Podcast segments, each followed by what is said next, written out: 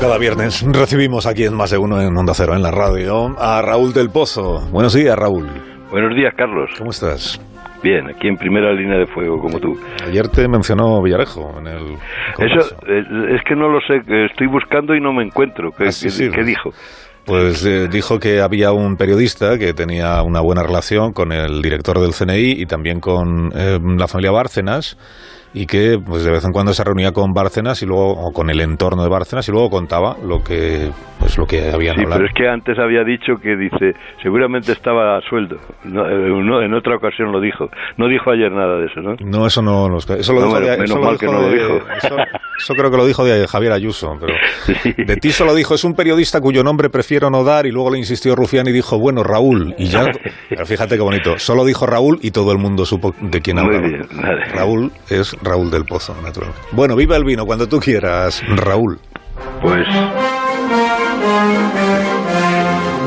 solo Iván Iván Redondo está dispuesto a tirarse por un barranco por Pedro Sánchez y seguirle hasta el final de la película Felipe González advierte al presidente que él no concedería el indulto en estas condiciones y le recuerda que la Constitución no admite que nadie unilateralmente rompa las reglas del juego.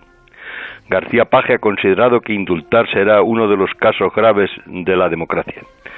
Pablo Casado lo ha sentenciado.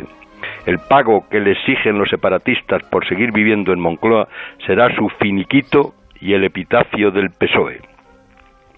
Pedro Sánchez contestó el miércoles, la derecha utiliza cualquier calamidad para derribar al gobierno. Como dicen los cazadores, cuando los zorros tienen miedo y están rodeados, se pelean entre ellos. El PSOE puede pelearse en Andalucía cuando el aparato de Ferrat desahucie a Susana Díaz, la reina de Triana. Para los nacionalistas, según Pla, España es un pantano de mierda, pero son incapaces de irse. Nueve veces lo intentaron y siempre fracasaron. En la Primera República, en la Segunda República. La última hazaña fue en el año 2017, cuando la republiqueta de los 56 segundos. Los sediciosos fueron juzgados y ahora negocian la derrota provocando un enfrentamiento entre el Poder Ejecutivo y el Poder Judicial. El Tribunal Supremo rechaza el indulto y si el Gobierno lo concede será enmendado después en la Sala Tercera del Tribunal Supremo y tendrá que esperar a ver si llega alguna sentencia de Estrasburgo. Lo soltarán uno a uno, despacito, con diferentes sentencias y tendrán que mostrar arrepentimiento, porque sería una soberana estupidez conceder un indulto a los que vocean que van a cometer el mismo delito por el que fueron condenados. Querido Carlos, para contestar a los que saben a dónde van con sus banderas, recordemos a Omar Cayán. Bebe, no sabes de dónde vienes. Bebe, no sabes dónde vas. Y viva el vino.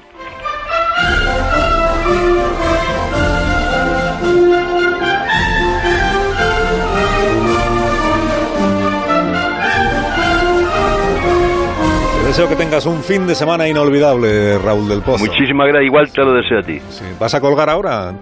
Esto, no, no, deja, no digamos lo de colgar porque vacilan mucho con lo de colgar, ya Ah, no nos escuchan, solo espera a ver cómo colgamos. Vale, vale, pues nada, yo te despido. Adiós, Raúl del Pozo. Adiós, Hasta el que vaya próximo bien. día. Adiós, Mira, mira, mira.